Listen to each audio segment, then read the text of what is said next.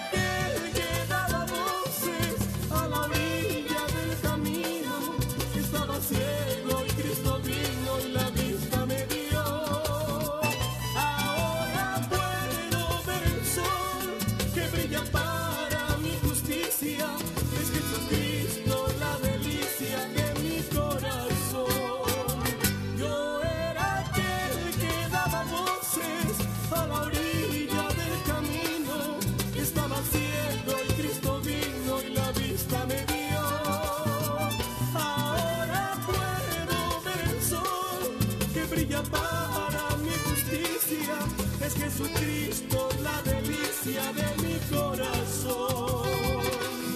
Es Jesucristo la delicia de mi corazón.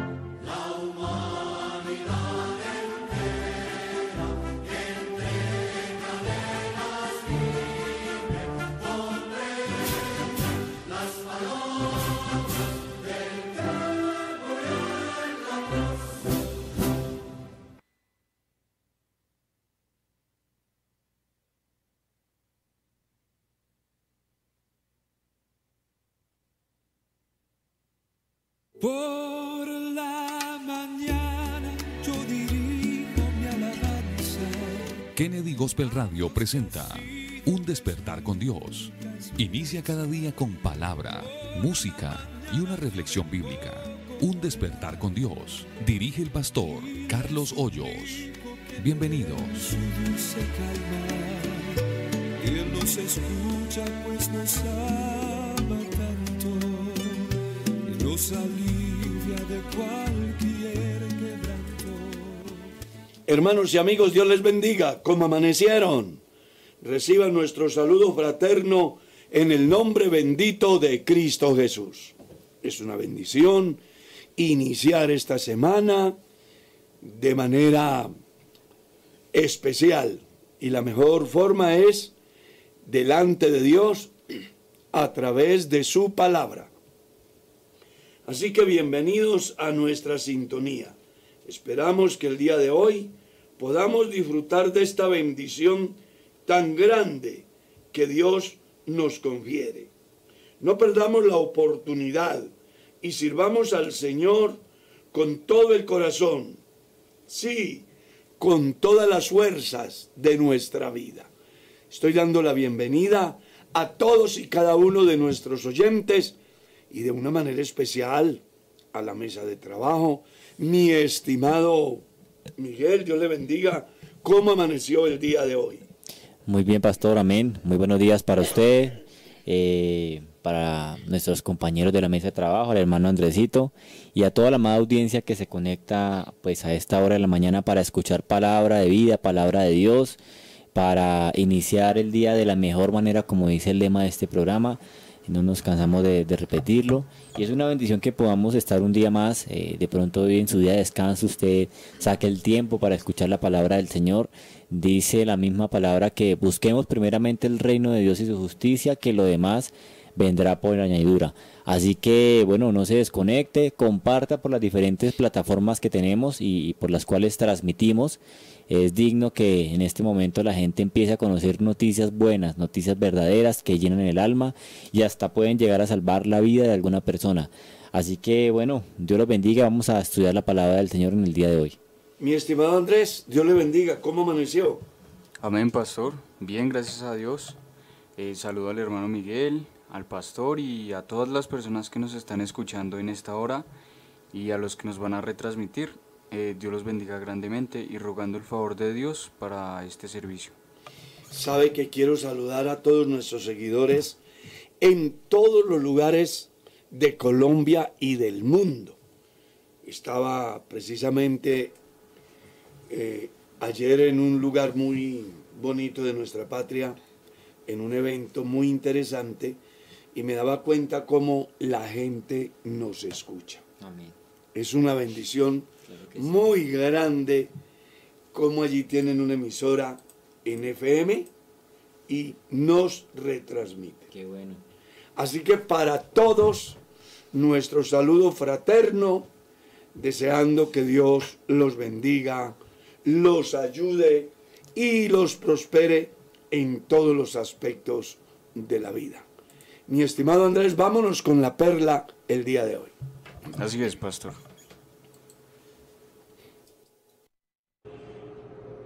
Todo es vanidad. Así quiero titular la reflexión basándome en lo que está escrito en el libro de Eclesiastés, capítulo 1, el versículo 2 de este importante libro. Leamos. Vanidad de vanidades, dijo el predicador, vanidad de vanidades, todo es vanidad. El sabio Salomón ha hecho un análisis muy interesante acerca de lo que es la vida.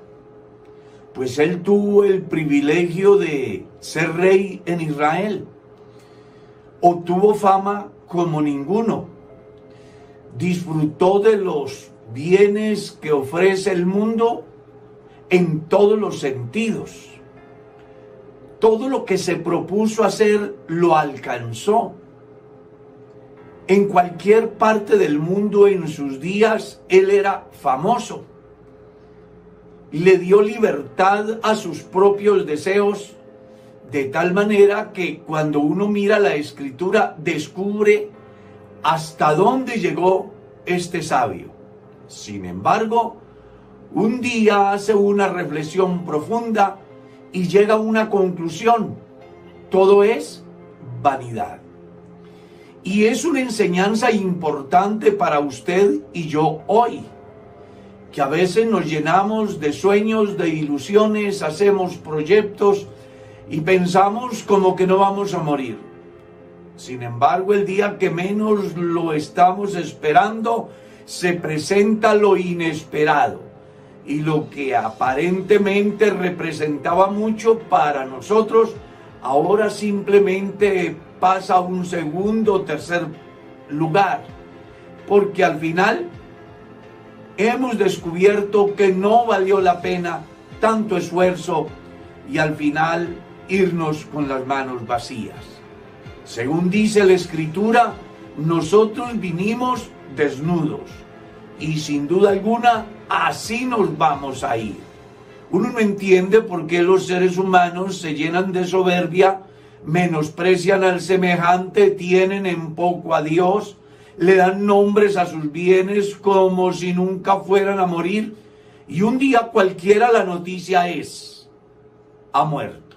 Claro, ese día se acabó la fama, el vigor, la belleza, se acabaron los sueños, las ilusiones, los lindos poemas, las hermosas canciones, las palabras lisonjeras, los términos arrogantes, inclusive aquellos que van en contra del ser supremo que nosotros sabemos que es Dios. Un día cualquiera nos vamos a encontrar sin nada. Por eso era que Juan el apóstol escribe en su carta y dice, no améis al mundo ni las cosas que están en el mundo, porque todo lo que hay en el mundo, los deseos de los ojos, los deseos de la carne y la vanagloria de la vida, provienen del mundo y no del Padre. Y el mundo pasa y sus deseos. Pero el que hace la voluntad de Dios permanece para siempre. Eso era lo que entendía el gran hombre de Dios. Solamente cuando los seres humanos aprendemos a fijar nuestra mirada en lo eterno, entonces la vida tiene sentido.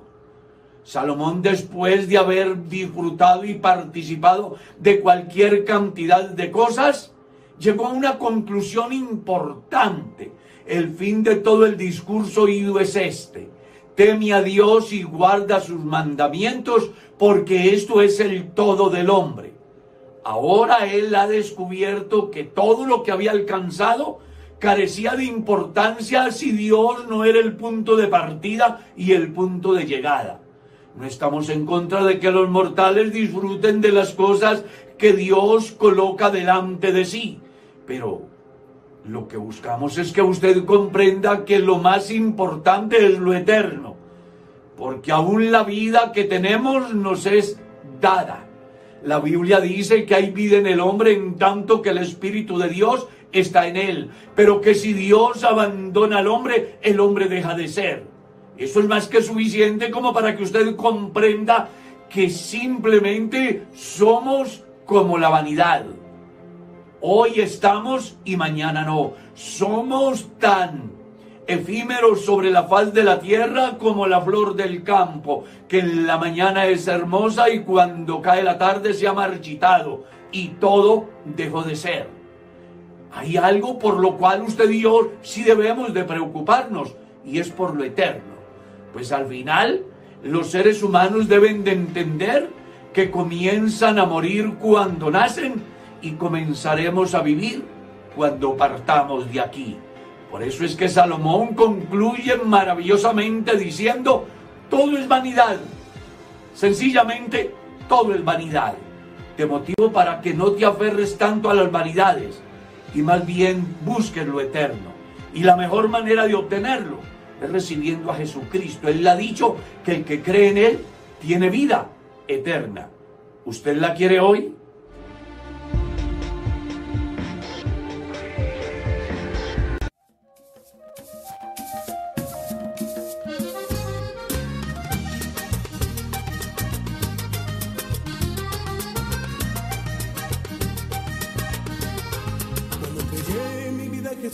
Todas las cosas cambiaron.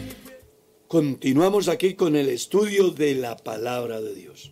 Y vamos a mirar el capítulo 8 del libro del Éxodo. Capítulo 8 del libro del Éxodo, del verso 1 al 11, mi estimado Miguel. Dice la palabra del Señor que entonces Jehová dijo a Moisés, entra a la presencia de Faraón y dile, Jehová ha dicho así, deja ir a mi pueblo para que me sirva. Y si no lo quieres dejar ir, he aquí yo castigaré con ranas todos tus territorios.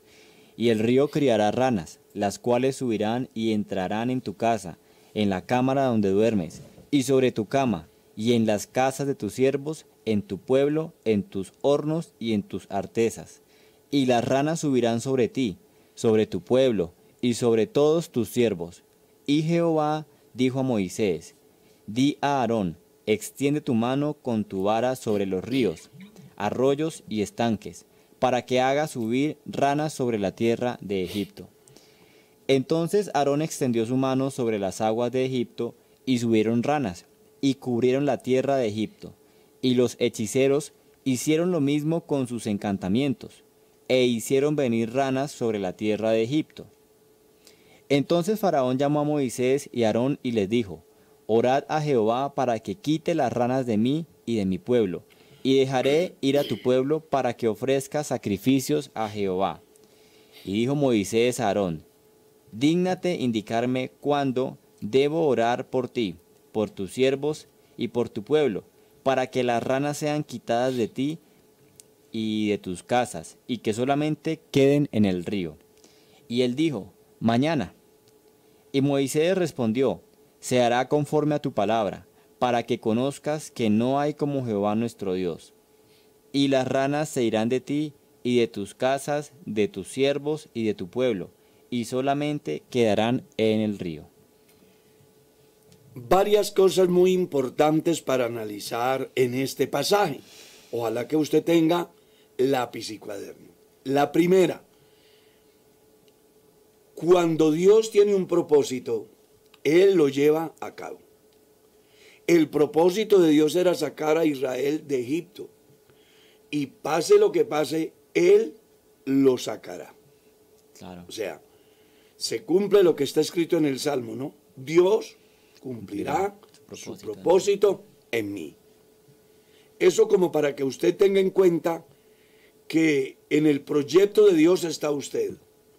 Y nada ni nadie va a impedir lo que Dios quiere hacer con usted y a través de usted.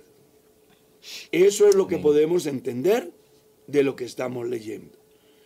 Puede ser que uno en un momento dado se llene de incertidumbre porque pues uno es humano. Pero cuando dependemos de Dios, Dios cumple su propósito. Amén. Y en este caso, Dios tenía el propósito de sacar a Israel de Egipto. Más allá de que el corazón del faraón se endurezca, Dios agotará, llevará a un feliz término su propósito. Eso lo primero. Lo segundo, la dureza del corazón del hombre. Porque no puede ser que después de ver la señal de la sangre, este Señor no se mueva. ¿Ya? A ceder a la solicitud del pueblo de Israel a través de Moisés y Aarón, que era ser libres. Claro. ¿Ya? Enseñándonos con ello que muchas veces Dios habla y no prestamos atención. Dios nos llama y no escuchamos. Sí, Señor. Dios nos amonesta y no entendemos. Dios nos disciplina y no nos damos por entendidos. Entonces, aquí es muy importante que usted comprenda que vale la pena darle el primer lugar a Dios. Y que cuando Él hable, como ya está escrito, si hoy oyere su voz, no endurezcáis vuestros corazones. Estamos llamados, sin duda alguna, a tener en cuenta que cuando Dios manda, el deber del hombre es que obedecer. Independientemente de que yo esté de acuerdo o no. Él es soberano, Él es Dios. Nada escapa a su conocimiento. Entonces, ojalá que Dios nos dé un corazón sensible, dócil, para que cuando escuchemos la voz de Dios, estemos en condiciones de aceptar su voluntad, de permitir que su propósito se lleve a cabo, más allá de que dentro del humano piense yo que me afecta. Porque eso era lo que pensaba el faraón. Claro. Si se va toda esta gente, la mano de obra que ellos aportan es grande. Son grandes generadores de riqueza. Son gente productiva. Y eso no lo puedo permitir.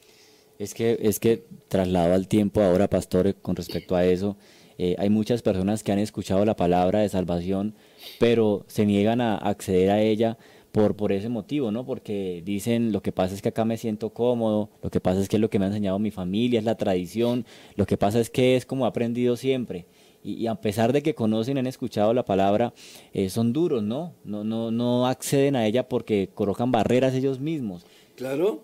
Y eso es lo que impide que una persona pueda pues, llegar al, al proyecto divino del Señor, porque eh, por encima de ese proyecto colocan barreras que, que, hasta ellos mismos pues las pueden pasar, les es imposible pasarlas, ¿no? Y qué bueno que el ser humano pues se despoje de eso, eh, porque yo, yo decía hace unos días que eh, pareciera que el hombre hoy en día tuviera dentro de sí un faraón en su actitud, ¿no? No es que faraón esté en el hombre. Claro.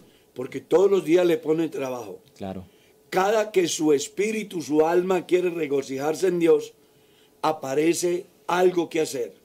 Sí, señor. Algo que le dice, no, no, no, después. ¿Ya? Claro que sí. O haga apenas una parte. No lo haga por completo.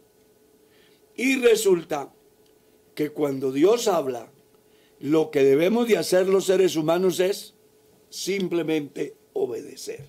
Claro que sí. ¿Ya?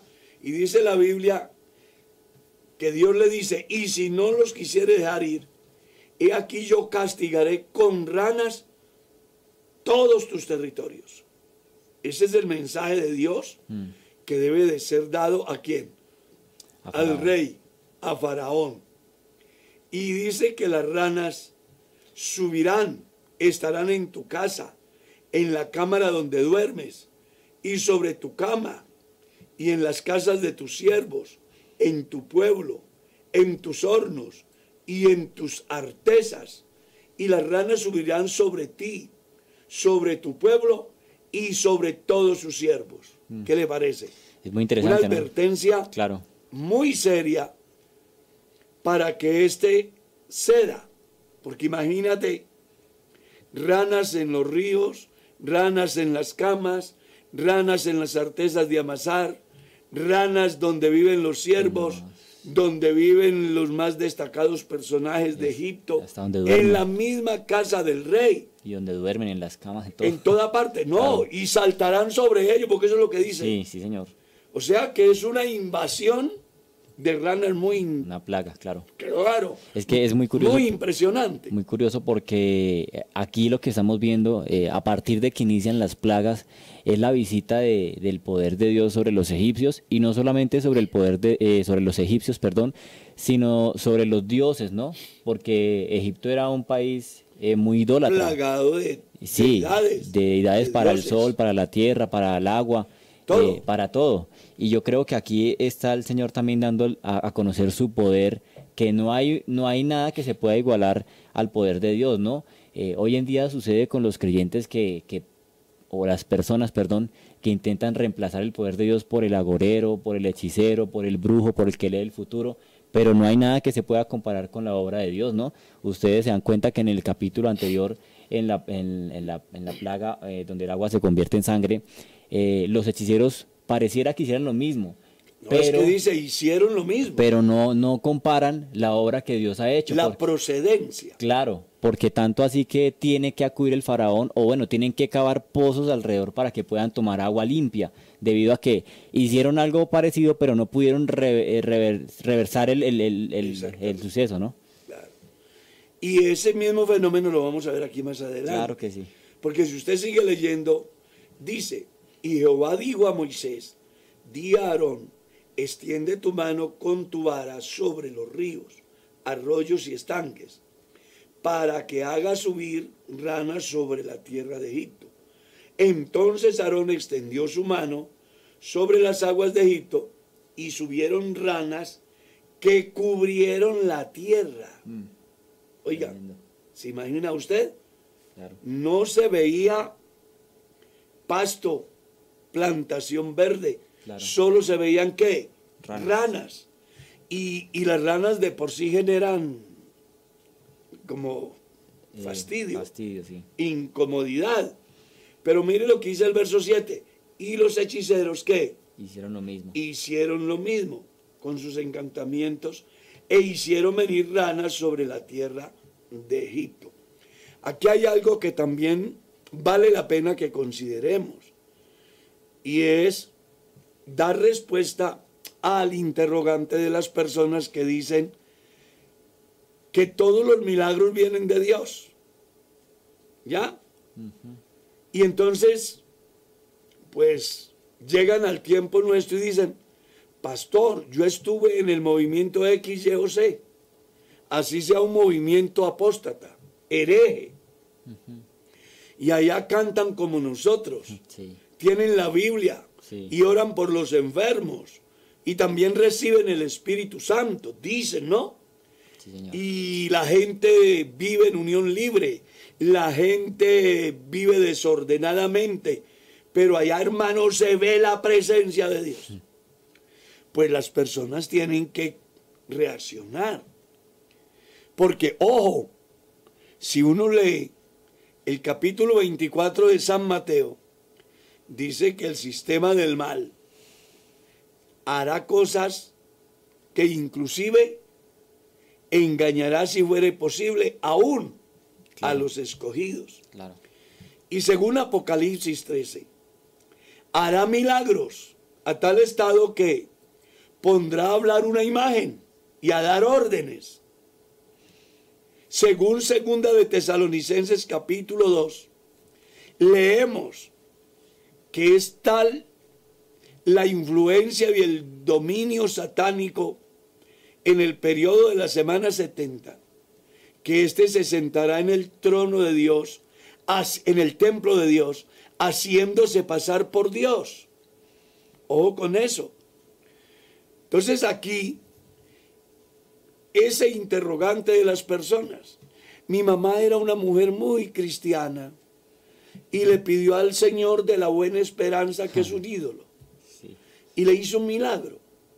Ahorita en Colombia van a, a elevar a, a Beata una monja, ¿sí? Y eso están apareciendo por toda parte, que a mí me hizo un milagro, que a mí me hizo un milagro, que a mí me hizo un milagro. Que es lo que la tradición, la religión exige para elevar a ese grado a un individuo después de muerto. Claro. No, no tiene sentido. Pero como la gente no cree a la verdad, pues tienen que creer a la mentira. Entonces la pregunta que a uno le hacen, hermano, ¿y si eso sucedió? Entonces, ¿qué? La respuesta es sencilla. El diablo hace milagros. ¿Escuchó? Y él los hace idénticos a los que Dios hace. Lo que pasa es que el creyente tiene que establecer la diferencia acerca de la procedencia. Jesús mismo dijo que eso era posible. No todo el que me diga Señor, Señor, entrará en el reino de los cielos. Es. Porque muchos en aquel día me dirán que en tu nombre hicimos milagros, echamos fuera demonios, hicimos maravillas. ¿Y qué le va a decir el Señor Jesús? Nunca os conocí. Nunca os conocí. apartados de mí, hacedores de maldad. Así que hay un llamado a los cristianos hoy para que cerremos filas en torno a una sana doctrina, como es la doctrina de la iglesia, que nos enseña a establecer las diferencias en el sentido de no estar siguiendo señales ni milagros. Hay cristianos que acuden a determinados lugares porque supuestamente allí les van a hacer el milagrito. ¿Sí? Claro que sí. Desconociendo el origen, la procedencia, porque se puede dar el milagro, sí se puede dar el milagro. Pero, ojo, tenga cuidado, Faraón fue engañado. Claro que sí. Como los egipcios, a través de unas señales parecidas, pero eran diferentes. Hasta el mismo pueblo, pastor, yo creo que el mismo pueblo de Israel, a pesar de que había ya eh, perdido las esperanzas en Moisés y Aarón, yo creo que al ver las obras, eh, recordemos que fueron 400 años de esclavitud, ¿no? 400 años donde se veía la idolatría y muchas cosas más. Pienso que algunas nuevas generaciones del pueblo de Israel eh, se vieron afectadas por estas cosas, ¿no? Porque dirían, bueno, ¿dónde está el poder de Dios si los hechiceros también pueden hacer las obras que hace Aarón y las maravillas por medio de ellos, ¿no? Y, creo que es muy importante que no solamente pues asistamos a una iglesia, sino que seamos conocedores de la palabra de Dios, que es lo que nos va a llevar a discernir entre lo que es correcto y lo que no es, ¿no? Eh, ahora que usted hablaba acerca de todo eso, pastor, me acordaba también lo que pasó una vez con Pablo eh, eh, y los atenienses, ¿no? Que les gustaban las cosas nuevas, que inclusive tenían altares para cada, para cada ídolo. Inclusive tenían un altar allí, como dice Pablo en su discurso en el aerópago, al Dios no conocido que es nuestro Dios. Pero era, eran personas que les gustaban las cosas nuevas, las cosas curiosas, eh, tanto así que le llegan a decir que es este palabrero que viene a hablarnos ahora, ¿no? Y hay gente así que le gusta, eh, inclusive en cierta ocasión me, me, parece que hablaba con una persona y me decía, no, es que me gusta lo innovador, lo, lo que es nuevo. Porque hay gente que le gusta solamente el, el show, la, la pantalla, las cosas que de pronto son agradables a los ojos, ¿no? Y ahora sí que estamos en eso, ¿no? Claro que sí. Donde los cristianos están buscando lo novedoso. Lo novedoso. Todo lo novedoso es lo que le llama a la gente la atención. Sin saber o sin conocer la gravedad, las implicaciones de estar buscando lo desconocido, cuando en Dios no solamente el hombre puede encontrar aquellas cosas maravillosas que nos certifican lo que creemos, claro sino que también nos lleva a dimensiones superiores en la medida que aprendamos a buscar de Dios. Claro que sí. Entonces, estamos en un tiempo muy delicado en el cual debemos de fijarnos, porque mire usted que ahorita uno encuentra a la gente diciendo por toda parte, todas las religiones conducen a lo mismo, a Dios. Claro. ¿Sí? Y en las redes sociales comparan a todos los cristianos de la misma manera.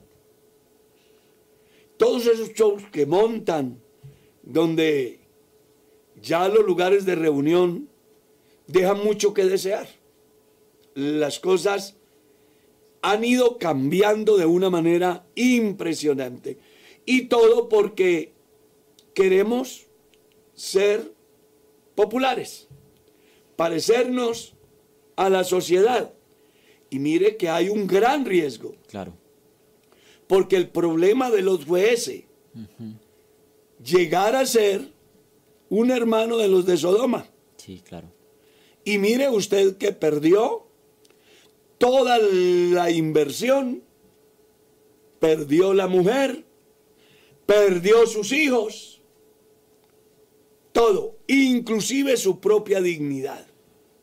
Entonces uno sí tiene que ponerle cuidado a la vida cristiana y no dejarse llevar de las apariencias. Recuerde, parecido, pero es diferente. Que en tal parte Los julanos dicen que allá también se siente la presencia de Dios. Que el sistema tradicional dicen que también reciben el Espíritu Santo. Hermano, y ellos lo creen.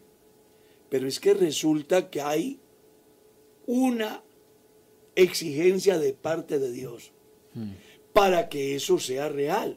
Claro, Y es creer como dice la Escritura. claro que sí. Entonces a mí no me pueden vender aquí la idea que una persona que es idólatra, que es adúltera, que es fornicaria, que es borracha, que es maldiciente, que es supersticiosa, que es hechicera, que es blasfema, en todas esas prácticas, sin haber recibido a Jesucristo, sin haberse convertido, sin haberse bautizado, vengan a venderme la idea de que ahí está Dios. No, eso lo ve hasta un ciego. Mire lo que dijo un ciego, Miguel. Sabemos que Dios no oye a los pecadores. Claro. Eso lo entendía un ciego. Sí, señor. Un ciego estaba diciéndole a la gente, Dios no oye a los pecadores. Claro que sí. Solo hay una forma para que Dios los escuche. Y es que se arrepientan, le obedezcan, le teman. Y eso representa un cambio de vida, un nuevo nacimiento. Claro.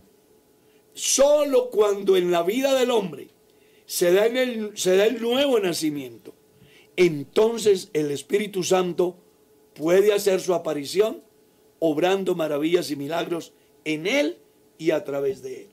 Claro. Eso le debe de enseñar al cristiano, que la señora Julana, con la camándula y con la vitela de la imagen de no sé quién, hizo un milagro no sé dónde. Pues usted sabe que bíblicamente la idolatría es condenada por Dios. Claro.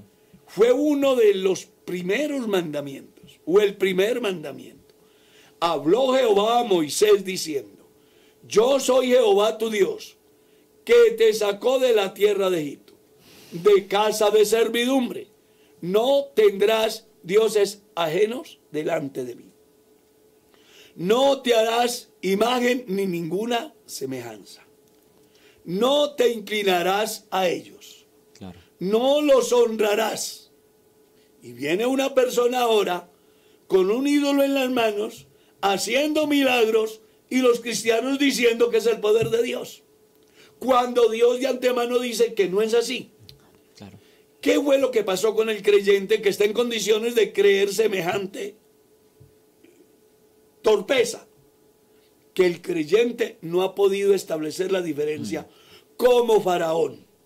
No pudo establecer la diferencia entre los milagros que hacía Aarón y Moisés por el poder de Dios y los milagros que hacían los hechiceros Sí, se requiere del Espíritu Santo en la vida del creyente para que a través del don de discernir espíritus, el creyente esté en condiciones de establecer la diferencia cuando se presentan esos fenómenos religiosos que aunque aparentemente sean lo mismo, no es lo mismo. ¿Por qué? Por la procedencia. Es que la palabra del Señor nos llama a que seamos inconformes ¿no? con este tiempo, porque dice no os conforméis a este siglo. Es lo que está pasando últimamente, que la gente se siente conforme, permítame decirlo, en cualquier lugar, Claro. en cualquier espacio donde de pronto le atiendan bien, que donde porque tienen la Biblia, que porque Claro. cantan, que porque se arrodillan, pero no se miran los fundamentos. claro, Y el cristiano tiene que entender claro, lo que fue dicho por Pablo. Edificados. ¿Sobre qué? El fundamento amén. De de apóstol. apóstoles y profetas, siendo la principal piedra del ángulo Jesucristo Cristo mismo. mismo. Movimiento que no se ajuste a los postulados apostólicos y cristocéntricos, por más maravillas y milagros que hagan, simplemente será un movimiento más del montón influenciado por fuerzas diferentes a las de Dios por más aparentes que sean, por más duro trato del cuerpo que tengan, por más eh, apariencia de vida devocional que tengan, si no creen a Dios como dice la Escritura, no hay nada. Claro que sí. Así que hay una señal clara para establecer la diferencia cuando oímos de milagros. Y es, quienes los hacen creen a Dios como dice la Escritura. Viven como dice la Escritura. Practican la palabra como está escrita. Entonces, si usted ve que no creen que Jesucristo es el verdadero Dios, que no se bautizan como está escrito, que viven una vida desordenada en deleites y placeres, que son supersticiosos, porque es que ahorita uno encuentra, venga el día viernes, el día de los milagros, traiga el, pañuelo que se lo vamos a bendecir. Mm, venga el día tal que es el día de la abundancia. Y se les olvida que nunca fue ese el mensaje apostólico. Ese no fue el mensaje de Jesús. Ese no fue el mensaje de los apóstoles. Entonces aquí sí hay que mirar con diligencia cómo andamos. Pablo le requirió eso a la iglesia de los Efesios. Mirad con diligencia cómo, andéis, no como los necios. Porque a los necios no creen al verdadero Dios, pero creen a cuanto Dios. Eso es cierto. ¿Sí? No creen al verdadero Dios, pero creen al Dios llamado buena suerte, al Dios llamado dinero, al Dios llamado baños, al Dios llamado colores, al Dios llamado monedas, al Dios llamado siembras y aquí el llamado de Dios es a creer en el verdadero Dios y la vida eterna. Pastor, yo quiero, yo quiero hacer mención de, de una cosa que escuchaba hace unos días porque creo que es muy importante que, que los creyentes estemos muy atentos. Es muy importante que seamos conocedores de la palabra de Dios. Hace unos días han hecho una citación a, bueno, a un pastor de la iglesia, eh, pero diciéndole que hay un proyecto muy interesante para la iglesia.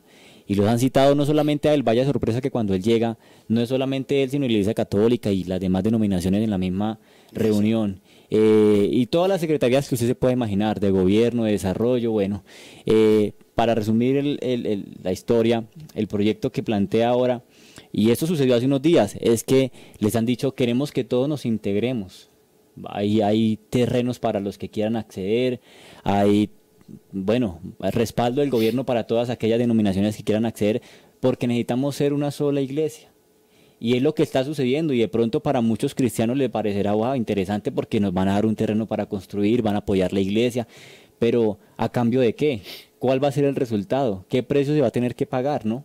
Y eso es lo que eh, estamos viendo acá, a, un pueblo que está esclavo eh, por muchas cosas en una tierra que no pertenecen qué bueno que nosotros de pronto en este tiempo no vayamos a ser esclavos de esas, eh, de esas prácticas a las cuales eh, el gobierno como tal y bueno, otras, eh, otras otros proyectos que se han desarrollado, no seamos esclavos de esas cosas, ¿no? Porque nosotros somos llamados a ser Aprendamos a establecer la diferencia. Claro.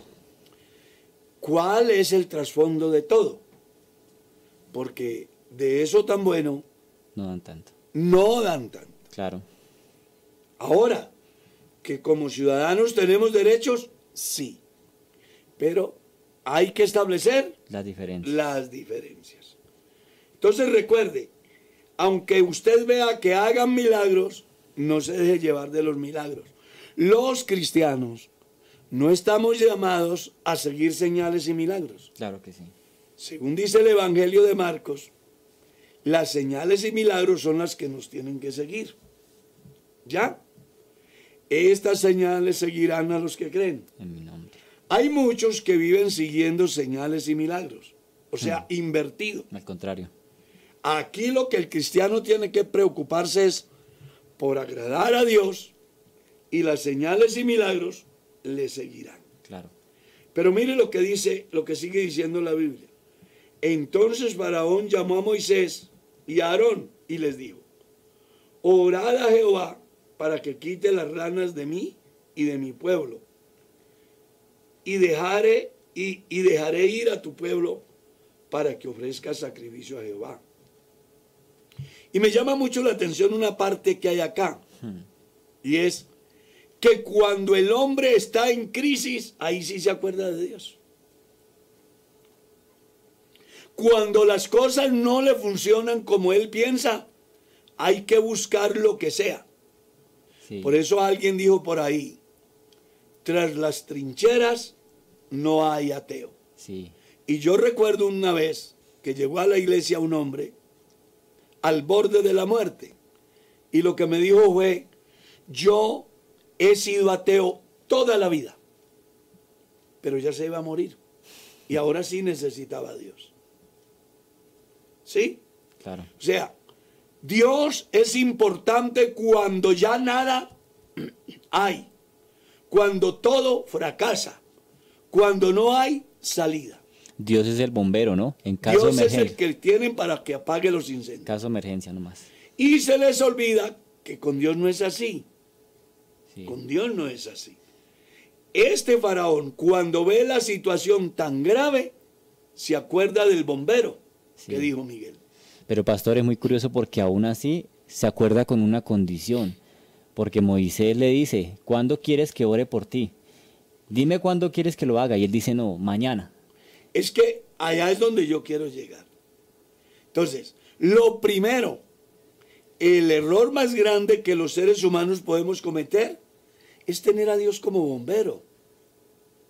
No, Dios debe de ser el punto de partida Amén. y el que sí. punto de llegada. Claro que sí. Y debe de ser todo el tiempo el común denominador de nuestro proyecto de vida.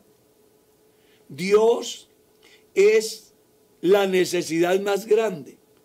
Sí. No debemos de buscarlo solo cuando nos dicen que el cáncer ya nos va a matar. A mí me ha sucedido que muchas personas me llaman, pastor, tengo un problema. ¿Qué será? Lo que pasa es que mi papá tiene 90 años, ya no oye, ya no ve, ya no es capaz de razonar, pero yo quiero que lo bauticen. Porque creen que esto es así. Claro. Y si el pastor no va, entonces dicen, esa alma se perdió porque el pastor. Y resulta que él tuvo 90 años Claro, cuando era consciente. cuando podía, Claro. cuando establecía, cuando se podía mover por sí mismo. Pero solo cuando ya no hay nada que hacer, entonces ahí sí se acuerdan de Dios. Faraón cuando ve inundada su país de ranas que se han hecho visibles a través del milagro de Moisés y Aarón, como también de los hechiceros dicen, venga, hay que encontrar una salida. Pero algo que me llama la atención es que en ese momento el faraón entiende cuál es la salida. Que oren a Dios. Y él se compromete a dar al pueblo. Pero Moisés le plantea algo muy interesante. Depende de usted. Claro. En el momento que usted decida, las cosas se solucionan. Claro. Enseñando que las cosas no dependen de otro, sino de mi decisión. Claro. Dígame cuándo oramos y las plagas se van. Sí, claro. O sea, la decisión, la solución está en sus manos. claro. Moisés pudo llegar de una vez, pero él quería probar Claro. la decisión del individuo, que es muy similar a lo que pasa hoy. Ah, claro que sí. Dios tiene la solución para su problema, pero la decisión tiene que ser suya. Eso es muy cierto, pastor, porque la gente viene hoy en día a la iglesia y, y usted ve y lo saluda y ya han venido un tiempo y uno les dice, bueno, ¿y cuándo se decide a, a caminar, a tomar el paso, el bautismo? Y entonces ahí hay un pero siempre, hay una excusa. Siempre lo hay. Digo, no, no, no, yo... Estoy tranquilo". arreglando unas cosas. exacto.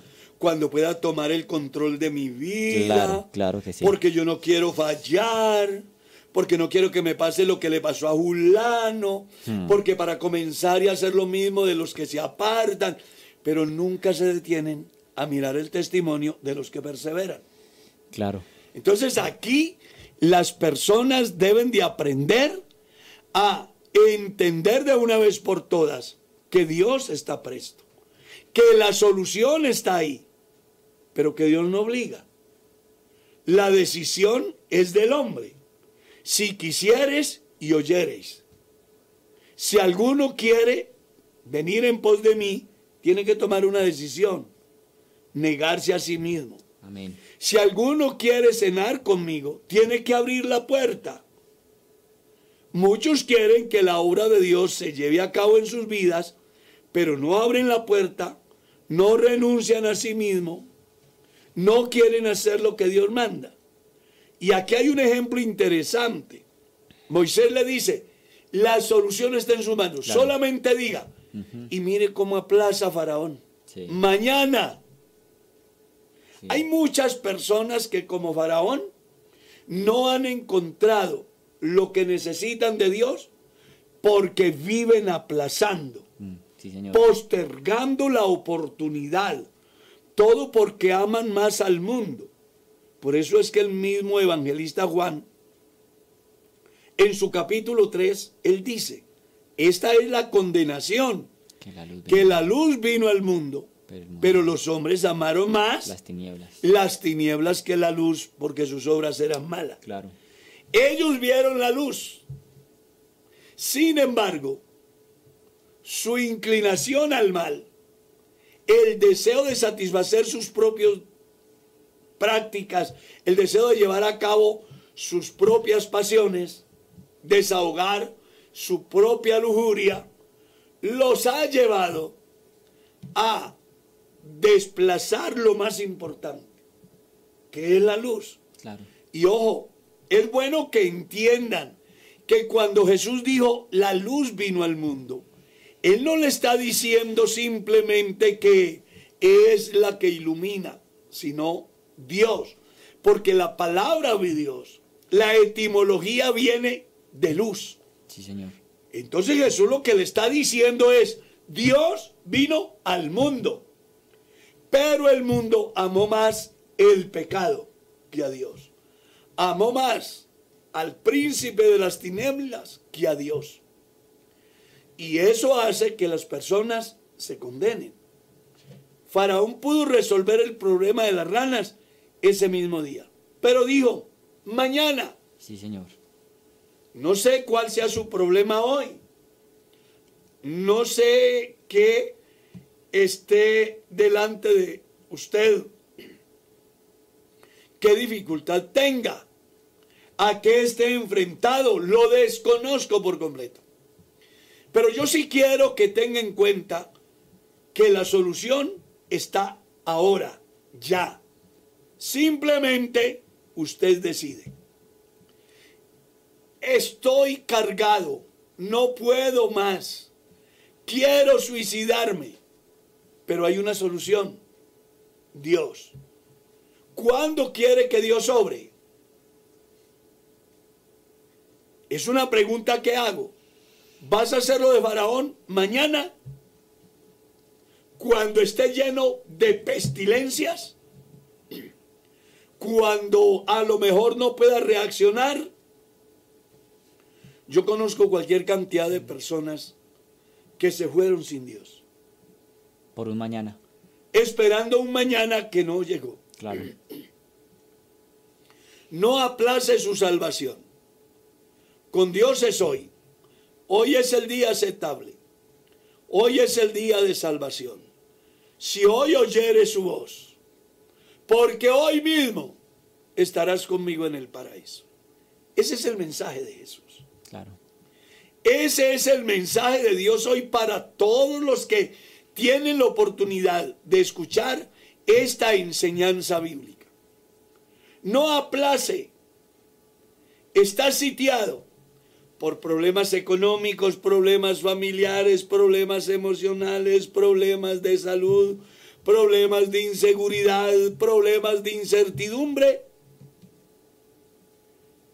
Esté en sus manos. Claro.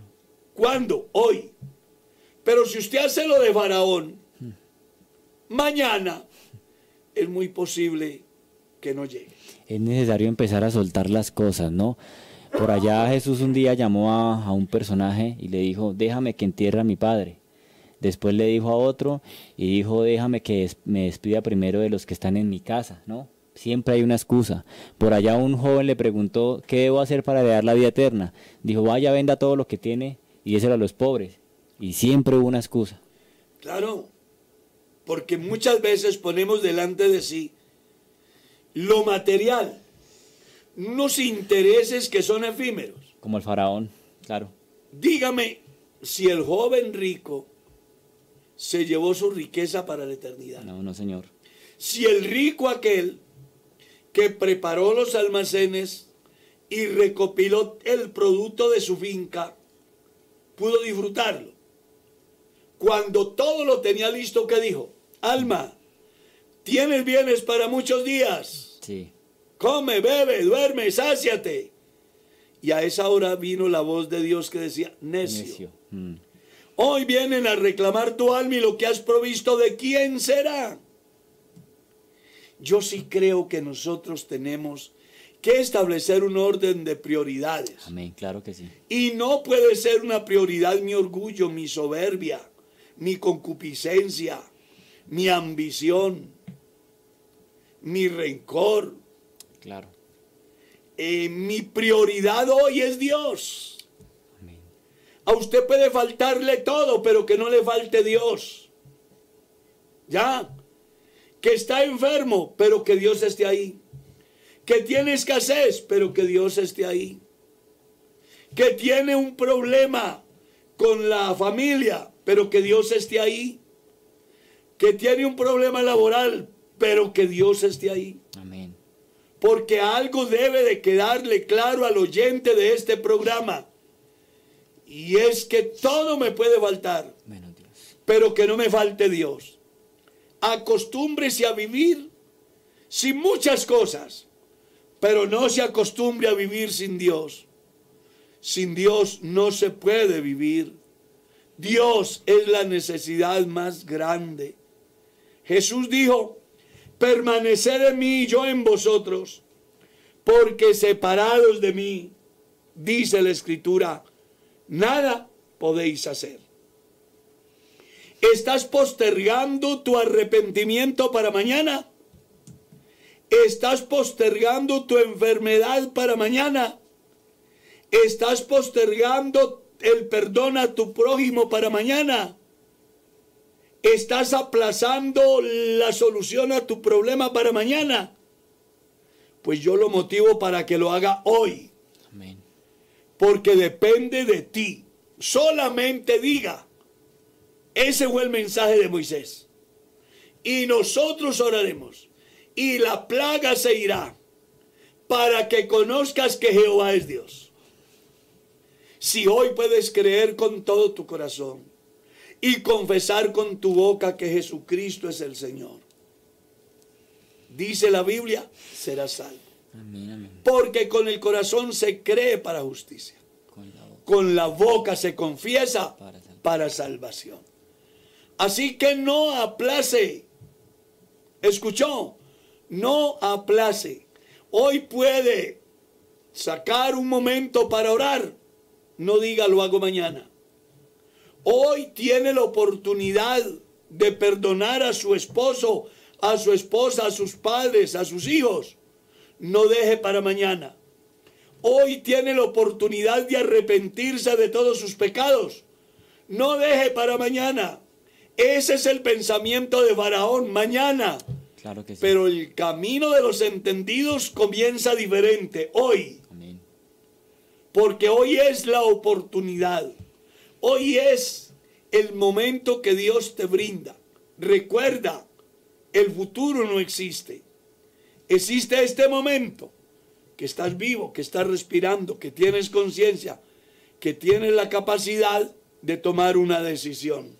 Si hoy decides caminar con Dios, hoy eres salvo. Si hoy decides perdonar, hoy tendrás paz en tu vida. Si hoy decides amar, hoy serás feliz. Si hoy decides compartir, la bendición de compartir vendrá a ti hoy. Entonces acuérdate de aquel dicho de los antiguos. No dejes para mañana lo que puedas hacer hoy. Hoy puedes ser sano. Hoy puedes ser salvo. Hoy puedes reconciliarte con tu familia. Hoy puedes acercarte a Dios. Hoy puedes ser lleno del Espíritu Santo. Hoy puedes tener paz en tu corazón. Hoy puedes tener las bendiciones de Dios en abundancia. Pero eso depende de ti. Claro que sí. Es una decisión. Te motivo para que la hagas hoy. Y no estoy diciendo hoy en la tarde, sino ya, ahora. Porque de aquí a la tarde Claro, no sabemos claro, qué sucede. El tiempo se nos fue, hermano Miguel, vamos a orar. claro que sí. Por todas las personas que están en nuestra sintonía, por los que piden oración en las redes sociales. Dirígenos a nuestra oración. Soberano Dios, en esta mañana estamos delante de tu presencia, Dios, colocando nuestras vidas una vez más en tus manos, Dios. Al fin y al cabo, dependemos 100% de ti. Hoy reconocemos tu grandeza, hoy sabemos que tú puedes obrar según tu misericordia, Señor, según tu bondad para nuestras vidas. Tantas necesidades, Señor, allí en las redes sociales, los que se han tomado el tiempo para escribirla por sus familias, Señor, por sus hijos, por la el trabajo, Señor, por la provisión, seguramente que a alguno le estará faltando en esta mañana, Dios mío. Hoy sabemos que tú obrarás de una manera especial en cada uno de nosotros, Señor. Hemos visto tus maravillas, hemos visto los milagros que tú has hecho hasta el día de hoy. Solamente podemos decir que es en ti, Señor, que hay respuesta para la necesidad del ser humano, Señor. Hoy, como dice tu palabra y como lo estudiábamos, Señor, hay alguien que está necesitando también de ti, Señor. Hoy hay alguien que oramos por él para que Dios ese paso que ha tomado, esa decisión que ha tomado, Señor, traiga unos buenos efectos para su vida, Señor, que tú le mires conforme a tu misericordia, conforme a tu gracia, Señor. Yo sé que no le tendrás en cuenta su pasado porque ha tomado una decisión en el día de hoy, Señor. Ayúdale, Padre Celestial. Pedimos, Señor, por todas las personas que están delicadas en sus casas, enfermos, Señor, de salud, que su cuerpo se está quejando en esta mañana porque hace falta algo en ellos, Señor, y es el toque de tu presencia, es el toque de tu Espíritu Santo restaurando la vida, Señor, del que está dolido en esta mañana. Te pedimos, Señor, que tengas misericordia conforme a la multitud de tus bondades y misericordias para nuestras vidas, Señor. Solamente en ti está la respuesta que nosotros necesitamos. Es en tu nombre que lo pedimos en esta mañana, Señor. Amén. Nos vamos, hermano Miguel. Sí, pastor, vamos eh, a iniciar el día de hoy muy contentos eh, con algo nuevo en nuestras mentes y yo les deseo el mejor de los días a todos ustedes. Eh, si alguno trabaja en el día de hoy, que el Señor le bendiga, que le guíe y los que descansan, bueno, eh, que tengan el mejor descanso en las manos del Señor. Mi estimado Andrés, Bueno, pastor, dándole gracias a Dios por esta palabra que nos dio, invitando a los hermanos y a los amigos que nos escucharon, que compartan y rogando el favor de Dios para con nosotros en este maravilloso día. Dios los bendiga grandemente. de mi parte agradecerles su sintonía y recordarles que mañana estaremos con el espacio El Pastor Responde. Y hoy hay un foro juvenil. ¿Sí sabía, Miguel? En Patio Bonito. Sí, señor. A partir de las 10 tengo entendido. Sí, señor. Ahí vamos a estar resolviendo inquietudes de la juventud del distrito 28. 28. Así que aproveche la oportunidad y, bueno, integrémonos. Ha llegado el momento. Así que de mi parte, gracias. Dios los bendiga. Feliz día.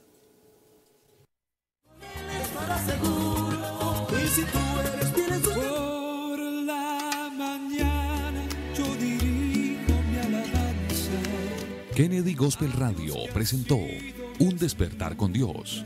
Inicia cada día con palabra, música y una reflexión bíblica. Los invitamos para que nos sintonice mañana a esta misma hora y por esta misma emisora. Él nos escucha, pues nos ama tanto.